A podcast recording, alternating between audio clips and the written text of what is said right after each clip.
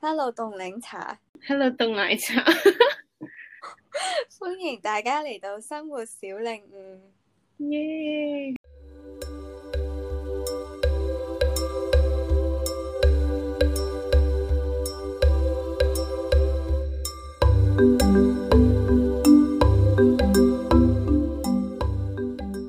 頭先凍檸茶喺度同我講，佢呢個禮拜好辛苦。 係太辛苦啦，所以下個禮拜一二嘅 N 料係嚟得好及時。我哦扮咗喺開始呢個題目之前呢，我想講我哋今次呢個聲少咗雜音呢，係因為我哋而家直接用 Anchor 嚟錄啦。係因為我問咗另一個 podcaster 叫做 Me Still Alive This Week，係，然後佢就同我講，其實佢哋之前都係用 Anchor 錄。哦，唔怪之啊，係啊，我有高人指點， 係啊，咁樣就可以解決到我哋困惑咗好多集嘅問題。係好長。同埋我見其實好似呢排咧，我啲 Spotify subscribers 都升得幾快，完全理解唔到咯。係咪因為大家都係 work from home 啊？突然間可能係啦， 係多啲人聽 podcast 就好啦。啊，係啊，我可能可以將呢個潮流帶起，嗯你帶起咗我嘅， 你帶起多咗佢謝。啊唔係應該你要多謝我，sorry。係係，我都潮流教主咁。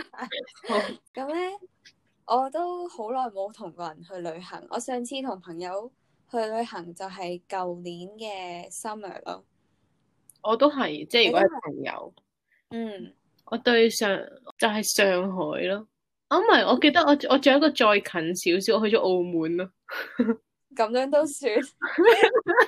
講起旅行真係開心。之前我去澳門係因為我嗰一年有一堆 friend 啦，然後其中一個係澳門人嚟嘅。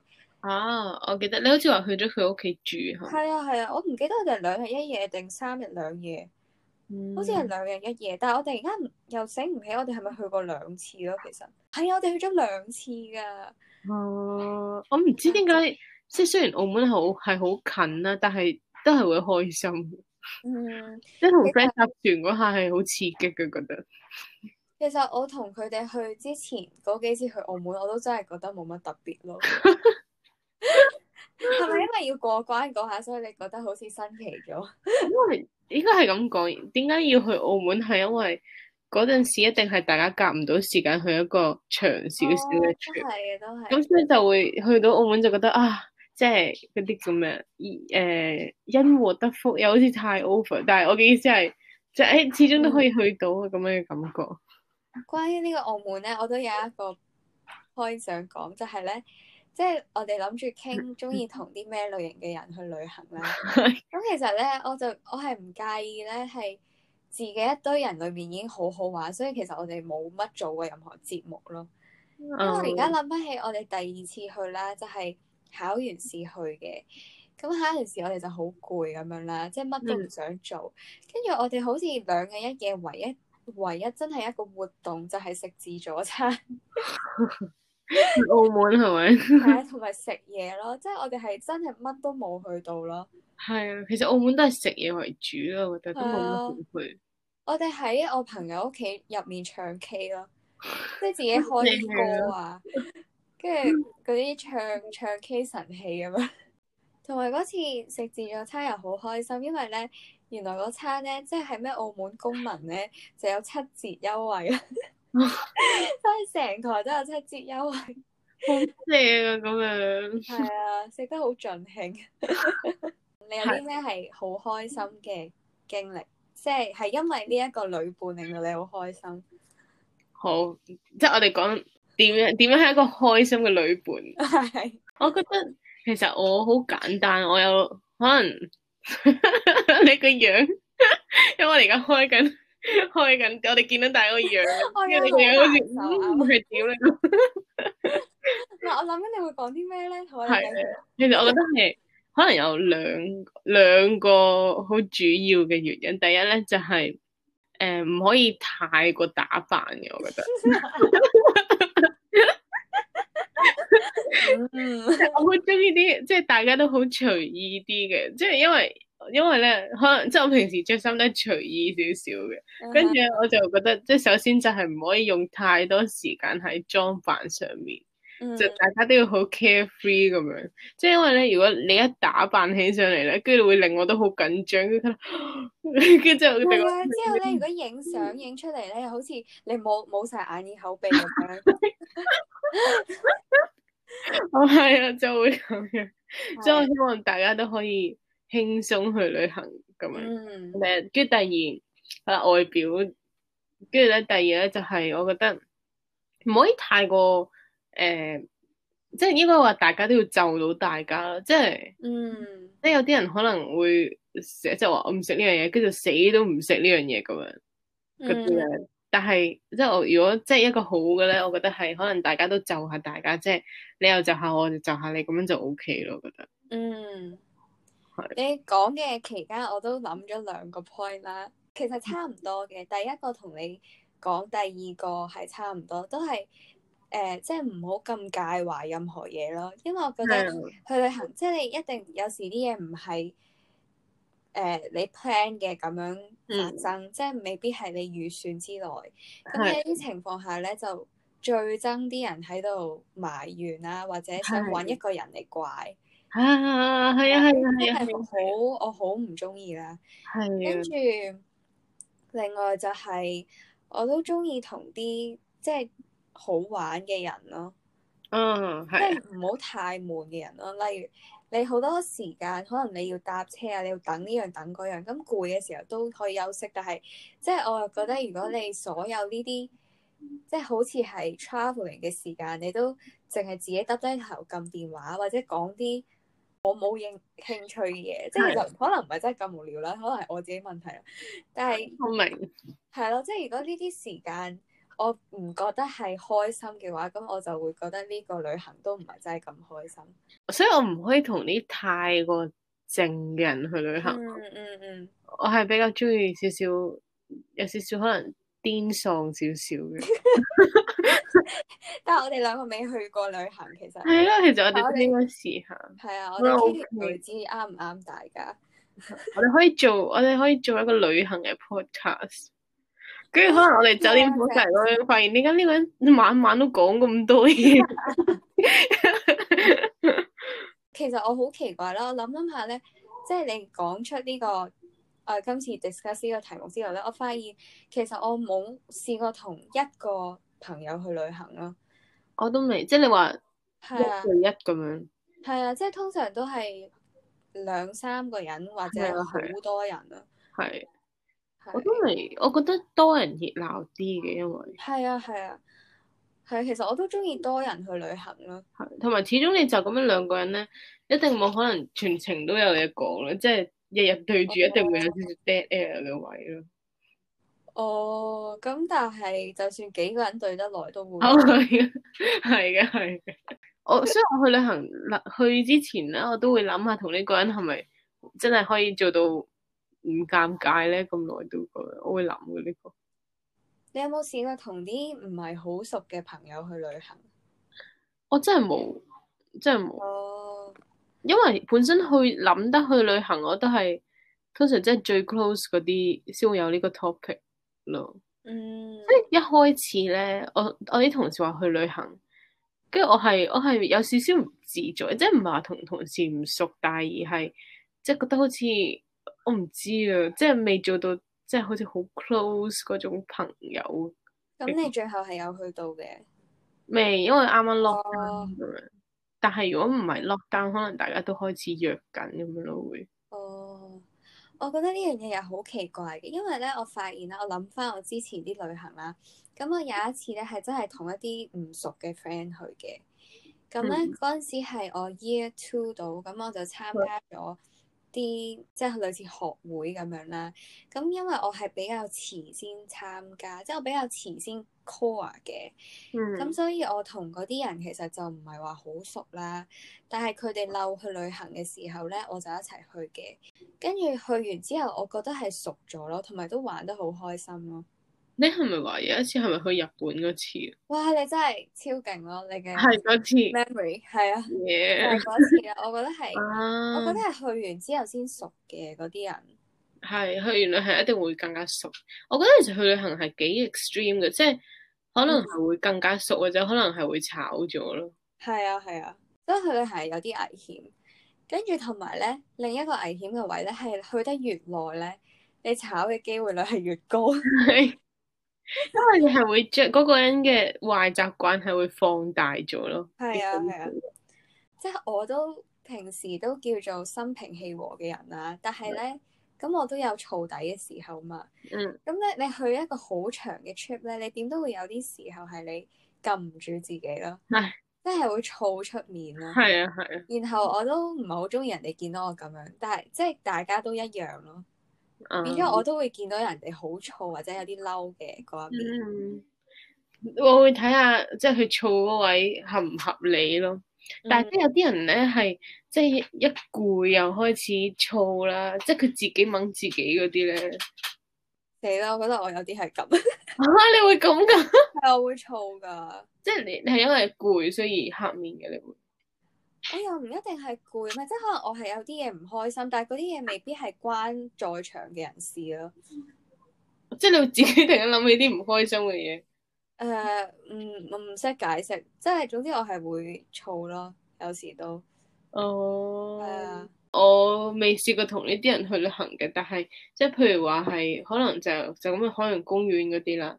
嗯跟住有陣時有試過有一個係即係突然間佢因為好熱，可能或者我哋揾唔到一樣嘢咁樣，跟住佢就會自己突然間黑面咁樣咯。跟住呢啲我就有少少誒誒，呃 我唔知點好咁樣。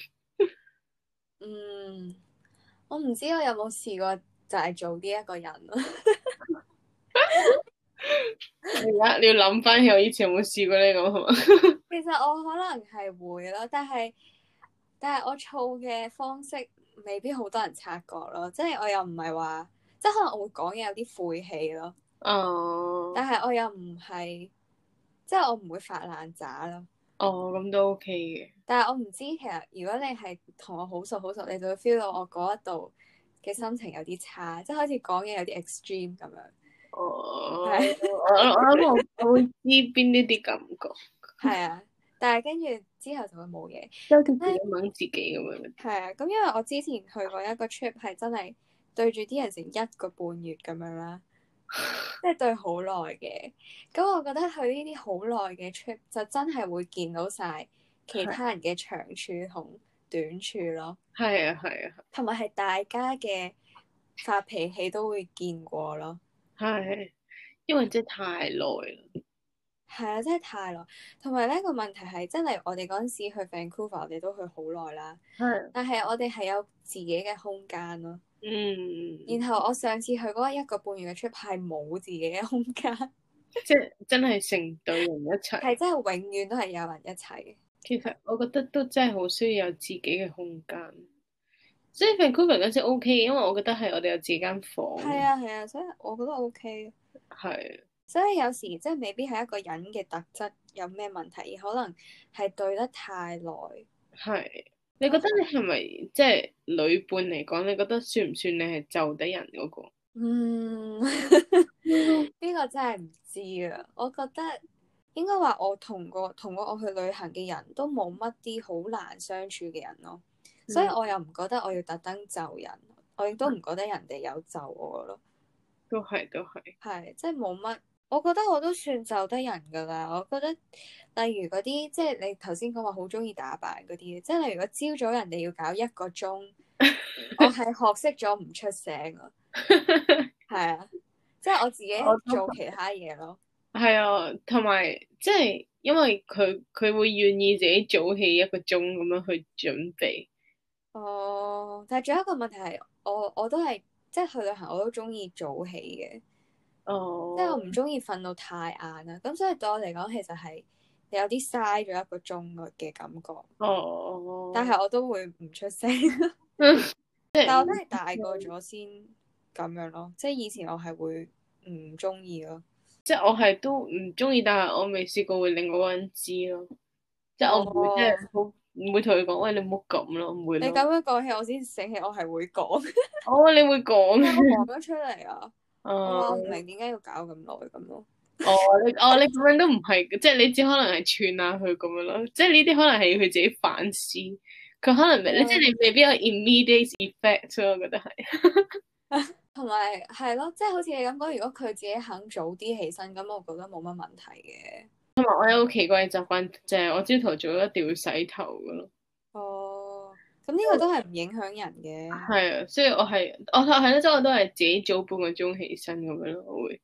我都喺度諗緊有冇啲嘢係要人哋就我，或者我要就人哋。啊，我之前有次同有啲同學去旅行咧，跟住我就覺得哇，點解行咁多路嘅全日？然後我係好 focal about 呢樣嘢。即係我平時同屋企人去旅行，我哋都會去唔同嘅點嘅。嗯但係我就覺得哇，行程太緊密啦，係咪啊？即係朝早，仲要全部中間都係行路咁滯啦。即係我好記得，因為嗰陣時我哋睇櫻花啦，嗯然後咧有一個地方咧係有櫻花啦，跟住喺下面咧係啲人即係有啲木凳啊、啲台仔啊，俾你坐喺度買誒、呃、便當，跟住喺嗯嗰度食啦。跟住我又見到一啲日本人就咁樣好好 relax 咁喺嗰度坐喺櫻花下面食嘢，然後我嗰刻我就講話，啊，不如我哋都咁樣啦。跟住佢哋就笑咗一下啦，然後即係我係 expect 有個回覆啦，但係原來所有人都當係講笑咯，即係繼繼續行啦，坐咩啊咁？即係佢哋係覺，佢哋係冇諗過真係會做呢件事，但係我完全覺得吓、你去旅行就係應該做呢啲嘢啦，咁樣咯。跟住佢哋就冇我就繼續行咯。跟住我先發覺，哦，原來大家對旅行嘅睇法係有少少唔同嘅咁咯。即係好似好長，即係我即係排到麻麻麻唔准停咁係樣。啊，跟住我就覺真係得嗰日真係行咗好多路，行到我隻腳勁痛咁咧。然後我就有講話，哇，其實真係行好多路，我唔得啦咁。有陣時可能我哋忘記咗，咁樣會令自己仲辛苦過你喺屋企，即係香港嘅感覺。 我覺得有啲人係中意咁樣，即係佢中意做完好多嘢，然之後 yes 咁樣咯。好抵啊！呢個 trip 去得咁樣，係啊，係同埋我覺得每個人嘅嘅即係覺得咩叫多嘅定義都唔同。我 feel 到有啲人都覺得可能覺得我係扯咯，但係我又同嗰啲好扯嘅人去旅行咁咯。我覺得我嘅 schedule 係，即係譬如如果日本嘅話，我覺得係唔可以五日都唔可以，即係唔可以日日都係 shopping 咯，即係要有啲大自然嘅。對哇，講起 shopping，我一定唔 OK 咯，嗯，我係非常唔 OK 去旅行，淨係 shopping。係啊，唔得嘅，即係我唔得咯，即係我一定要夾雜住係有景點，同埋一定要上係啊網睇嘢嘅喎，係我覺得日日都 shopping 好攰喎，同埋有啲悶咯，係。係啊。我想分享我一個 friend 嘅黐線故事啊，即係我有個 friend 咧，佢同我講佢中學嘅誒，佢、中學嘅畢業旅行咧，就係、同一堆男仔一齊去嘅，即係男校啦。我真係男仔跟住咧 friend，係啊係啊，跟住咧，佢哋就好似係去唔知日本嘅邊個地方，總之唔係東京啦。然後咧去到咧，佢其中一個男 friend 咧就發爛渣，就話咩啊你哋總之你哋好差，你呢樣嗰樣咁啦。跟住就話我走啦，我自己搭火車去東京啦咁樣。聽到都覺得尷尬。然後因為佢識日文啦，跟住佢真係自己一個去咗東京啦。嗯然之後佢哋幾日之後就喺個機場度 meet up 翻咯。跟住佢仲要勁興奮咁講話啊，我就去咗呢度啦，呢度啦，就去咗邊度買漫畫啦，咁樣咯。你覺得真係一個好黐線嘅故但係有事。冇炒㗎？其實冇炒嘅，佢見見翻面嘅時候係完全冇嘢咯，可能然後男仔啊。但係我係覺得成件事奇怪到，其實佢係咪自己 planning？即係其實佢係咪根本就係想去東京，但係要呃屋企人，係同其他人去旅行。但係通常呢一招可能係用喺你會，即係可能拍拖偷偷地去旅行， 但我覺係得真係黐線到一個點，我主要係中六畢業咯，我唔明點解佢可以咁勁咯。啱啊，同埋大家都係為咗 想即係共處嘅時間咯，但係佢真係為咗想要到訪日本佢嘅目的啫，你明唔明嗰個重點？嗯但係我我哋不如講下，你會唔會接受到一個人去旅行嘅呢件事？自己去旅行啊，我未試過咯。我都未試過。我覺得好似營造到我哋兩個都係啲好外向嘅人咯，你覺唔覺？係即係我哋中意一大堆人啊，中意啲人識玩啊咁樣。其實唔係真係咁， 你咁講嘢又癲喪咁頭先話係咪？我覺得我係唔適合自哦己去旅行嘅咯。我覺得我都唔適合嘅，但係我我係未試過自己去旅行，但係我試過一個 trip 入邊，可能誒、呃有半日係得翻自己一個，跟住就上機。哦，咁你已經勁過我，我係我係完全冇試過咯。但係嗰一次，因為嗰一次其實就我 grad trip 啦，嗯，跟住嗰陣時去去去韓國嘅我哋，咁因為我啲 friend 就去追星，但係因為我唔追星嘅，所以咧誒、呃就係、喺最撚尾個相機嘅時候，即係因為、嗯啊佢哋會 stay behind 多一陣，咁所以佢哋就安排咗嗰幾日會去追，咁我就走啦嘛，嗯，咁所以係最後即係、我嘅最後嗰日咧，我就自己朝頭早啦，即係就拜拜咗之後，跟住我係自己一個玩咗。即係我係有啲擔心得唔得嘅咁樣，因為嗰陣時我覺得 Google Map 仲未係真係好係發達嘅，即係即係唔係好準嘅影。咁但係問題嗰一日，我原來好 enjoy 咯，我覺得自己，哦即係我係去我自己行下街啊，去食下嘢咁樣。但係你話可唔可以成個 trip 都自己咁，我一定唔得嘅。你覺得點解你唔得咧？我覺得好悶啊，自 己一個。哦，我覺得即係要講下嘢，得同埋我成日覺得旅行係要即係可以同人分享我嘅快樂，啊，我好少聽人講同我嗯諗嘅嘢係一模一樣咯。你都係咁覺得。係，我都係咁樣覺得，即係我我唔想自己去旅行個點係因為冇人同我分享，係啊，我係就啊，會玩得唔開心咯。係啊，即係或者可能你見到嘅嘢，跟住啊，我我唔知同邊個人咁講好。啊 up 佢 IG story 先咁樣，但係都好冇癮咯。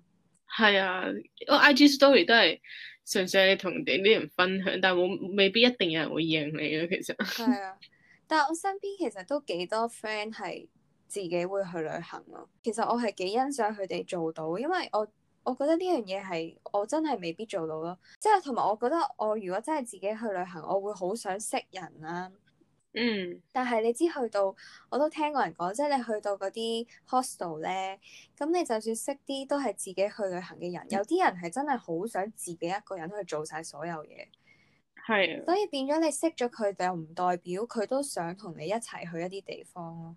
係啊。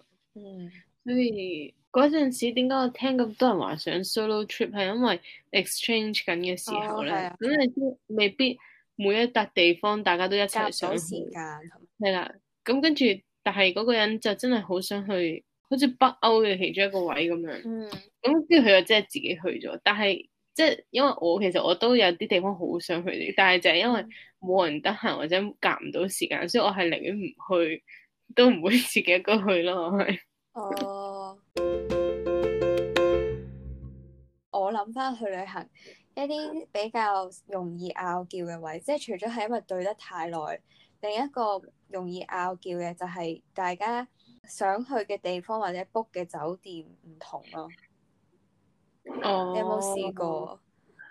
我都冇試過咁樣，哦，係、大家都係比較隨意嘅，我覺得，嗯，即係你知凍咖啡佢係啊都好隨意咯，即係係啊嗰班 friend 都隨意，所以通常係大家話去嘅地方，哦，OK，我哋去呢個，即係大家講晒出嚟，我哋就會 plan 到滿足到大家，就係咯，就試過有啲係可能即係對大家想使幾多錢嗰個位已經唔係好啱咯。啊哦，其實係有啲麻煩咯，呢啲位就所但以係呢個最麻煩，呢個有啲尷尬位，所以其實我覺得每個 trip 都係一定有啲好嘢，有啲唔好嘢。但係當你即係呢一堆人之後，從來都冇再講過去旅行咧，通常都係大家都覺得唔即係都太係好都。唔啱咁樣。係都其實係難得噶，我覺得即係揾到個啱嘅伴去旅行咁樣，因為即係其實啱咧係可能真係大家對於嗰、個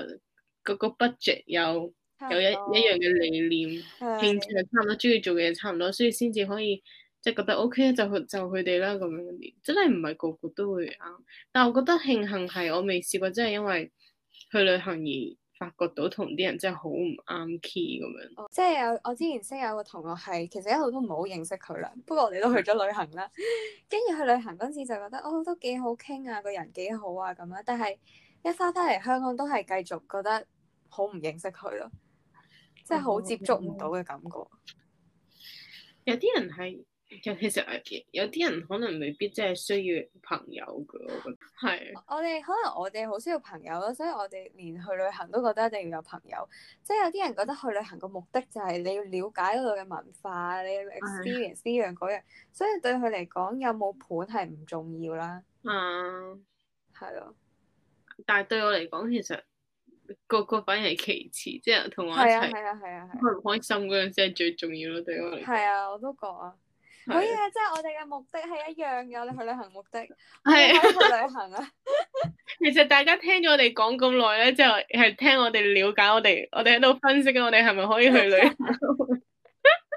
我哋個我哋今次個 headline 可以話，我們咩究竟凍奶茶同凍咖啡，唔係唔係凍奶茶同凍檸茶可唔可以去旅行咧一齊？係係 OK 嘅，係啊，滿足到大家嘅要求。 係啊，我哋一致，我哋唔會太打扮。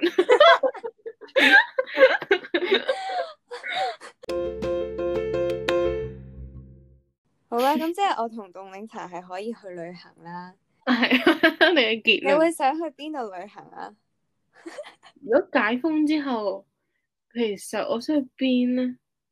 其實我係好想去泰國。啊，我覺得泰國係一個錄 podcast 嘅好地方，你覺唔覺？因為冇嘢 做噶，即係咁攤喺度，攤喺度，有啲海浪聲啊。 我喺度諗緊，我停一停，嗯，點解係一個好地方？原來係因為冇嘢做， 係啊，都係係休閒嘅。哦，即係我哋可以 resort 嗰啲係咧，啊，係啊，我哋可以做少少 plan。好。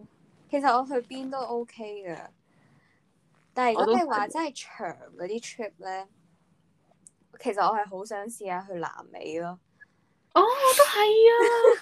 我不嬲都好想去南美，我未去過南美嘅地我方。都未啊好想去。係啊，我想即係摩洛哥嗰啲，跟住摩洛哥咩唔啊喺摩洛南哥美係。非洲㗎，我知啊我一定會講錯。我都想去非洲，兩邊 都 OK。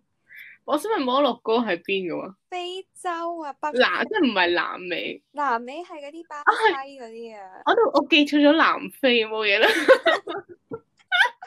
冇嘢冇嘢冇嘢，係我明我 係咁究竟你想去邊啊？兩個都上去，兩個都上去，我有啲同學係即係舊年個 elective 咧，佢哋去咗南美，唔記得邊度啦。所雖然我知南美好大，但我真係唔記得佢去咗邊度。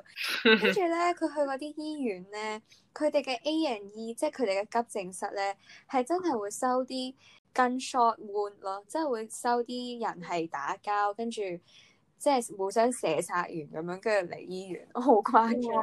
即係香港少見啲係嘅啊係啊係傾啊，，其實都哇哇好似拍戲好咁， 似有啲危險啊！嗬，不過我都唔少想去，我都想去，咪唔 係度度都係咁嘅。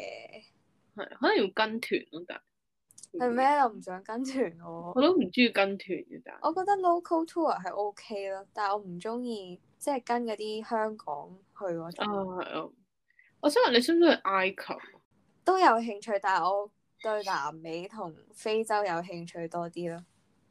其實埃及我都係即係一直都想去，好神秘嘅國係啊度係啊係啊咁咯。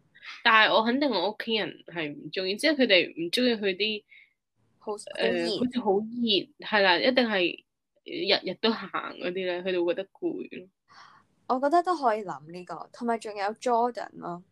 哦啊，因為我之前有睇一個 YouTuber 咧，跟住佢係介紹幾集係去 Jordan 啦嗰啲嗯，咧約旦，啊覺得其係都係好實同神埃及秘都有少嘅。少似。我都覺得係種似呢兩笪地，即係好似都係有啲神秘嘅 面紗，一直都想拆解嗰種感覺，你明唔明啊？同埋咧，其實我係有少少驚埃及啦，因為你我唔見我唔知 你驚俾人阻詛咒係咪？啊你咁即係話唔摸得金字塔嗰啲啊嘢，好多年前唔知有啲人點樣唔知入咗去邊度，跟住就有啲好唔 翻嚟咯。唔係啊，之後就會有車禍嗰啲咯。哦，我知即係啊，我係幾即係相信嗰啲神秘嘅面紗呢個真係但係即係我唔知嗰啲係俾人詛咒咗嘅嘢啦，跟住係係咯，啊，即係我知呢樣嘢係好係，即係其實我唔應該信呢啲嘢，但係我都有咁樣諗過，但但 係係我都有少少驚啦。係啊，同埋我覺得埃及好似成日都會俾人呃咁，即係佢哋好成日會呃遊客㗎，睇啲 人講。係咩？唔係中國人先呃人嘅咩？唔係啊，咁你佢對哋印就會呃翻中國人咯嗰啲。哦，你對印度有冇興趣？誒呃過咗嗰個興趣啦，已經。我 以前大學嗰陣時，即係成日都有印度嗰啲嗰啲 service trip 嗰啲嘢咧，哦我係好想 join，但係因為屋企覺得好危險，就冇俾我 join。我但都覺係得，如果我哋兩個去印度咧，我屋企人一定唔得。一定唔得，兩個女仔一定你嗯冇覺可能得。埃及得唔得啊？埃及可能得，可能我都唔知呢個可能得，但係印度一定唔得，我知。唉，但係如果埃及要跟團先去，我又唔會肯去咯。通常都係退休人士會跟團咯，我覺得。有啲咩地方我哋可以自己去啊？咁，唉，即係如果快嘅話，可能都係啲亞洲地係啊方，係啊，韓國你中唔中意啊？我都 OK 嘅。我勁耐冇去咯。但我覺得韓國係比較悶嘅，其實、嗯即係相比亞洲嘅地方。去到邊度？其實我其實中國有好多地方我都想去啦，但係我聽我又到雲南係好係靚，啦，我想去雲南啦，或者誒、呃西藏啦，跟住、嗯即係嗰啲啦，即係全部都係好西或者好係啊係，好北嗰啲啦。即係有靚景睇係啊嘅。仲有中國嘅東北，你有冇聽過？其實都好東靚，我東北係即係係一個其即實係係幾個地方，但係我而家噏唔出 啦， 係係啊！我就以為你會講啲地方。我噏唔出。 我唔知啊，諗起嗰啲咧，你有冇見過啲相係即係好似有啲峽谷咁樣，跟住中間有啲小船咁樣咧，嗰哦一，嗰一類 咯。武俠片嗰啲。係啊，係嗰嗰啲就係我對東北嘅印象。係中國獨有嘅山景咁樣感係啊，覺。係啊，係啊，我係啊。知邊不啲過黃山，不過黃山又唔係東北咯。所以所以其實我覺得應該 Google 下中國東北係真係講緊啲乜嘢。 莫非係九寨溝？唔係啊咯，唔係啊，唔係啊。我將自己所有識嘅景點講晒出嚟，扮到識咁。 我知道九寨溝係咪之前拍《阿凡達》啊！我嗰陣時嘅 search 靈到啦，中國東北三省就係有遼寧、吉林同埋黑龍江咯。哇！呢啲好似背歷史咧，係啊，有時會背過，喂，九寨溝好似係完全係另一度嚟嘅 喎。完全另一度。係啊，我以我有前好想去九寨溝嘅，但係而家唔想啦，因為好多人，我見到佢哋同埋我呢啲地方都有啲驚俾人呃啊。係一定啦。可以，我哋去日本咯，日本一定唔會去得厭。 但係我覺得可以等我哋嘅即係揸車技術再成熟啲。我覺得兩個女仔去 road trip 好正。哇！你有冇呢個聽講 friend？我又喺度 FF 啦，係啊你有冇？正啊？我係有，我係有呢個願同埋我望。兩個都中意揸車咯，係啊，同埋真係好正，即係日本嘅路又比較易啲啦，我覺得。係日本係左軚定右軚？係咪都右啊真軚？係有太㗎，哦，咁好啊！正！但係呢個真係要等我哋都有信心。我哋可以冇去沖繩嗰啲咯。係啊，但係如果真係短嘅短期內就可以喺泰國咯。係嗯，好可，以。好，我哋跟約住定咁啊， 係， 大家聽咗一個鐘就係睇我哋定咗呢 一個下年嘅旅行。公器私用， 同埋九寨溝係喺四川咯。哦，OK，四川我都有啲興趣，四川，四川我都唔知喎，我冇諗過四川呢個地方。唔我知冇乜同你乜路講過，我我係去過新疆好耐之前。誒，你好似你有同我講過，係啊，其實新疆又好靚咯，救命！算唔算高海拔地方嚟？算啦，係啊係啊，所以其實我覺得中國有好多地方都可以 explore 啦，即係除咗呢啲上海北京呢啲之外，其實真係冇去咗一兩次已經唔想再去啦。上海去一次就 O K 嘅，我覺得啫。係啊，但我都未去過北京，其實話時話。係咩？我去過幾次啦，哦但係我次次去都唔係真係因為旅行啊，跳舞嗰啲係咪因為？係啊，或者唔知啊，小學有啲活動咧。嗯， O K 啦，北京真係好熱啊，夏天。而家都然後有冬天邊個好又凍似好好多霧霾。係啊，係啊，好啦，今日我哋由點樣嘅旅伴講下，講到我哋自己兩個約去旅行， 多謝大家見證住我哋呢一個 呢個係啊我哋片段遲啲係咪連 plan 行程都要錄埋？ 唉，可能大家有興趣聽，我我喺 YouTube 都中意睇啲人 plan 去旅行嘅 vlog 嘅。有啲咁嘅 vlog 㗎，其實唔係 plan 去旅行，應該係旅行 vlog 咁樣，即係應該好興奮咯。睇到呢啲，係如果我哋真係有幸下年可以一齊去旅行，我哋就喺旅行嘅時候再錄咯。可以。好啊我而家好似講到我哋下年先至會有再有 podcast，嚇，啊其實真心我唔覺得今年係會係一定冇可能。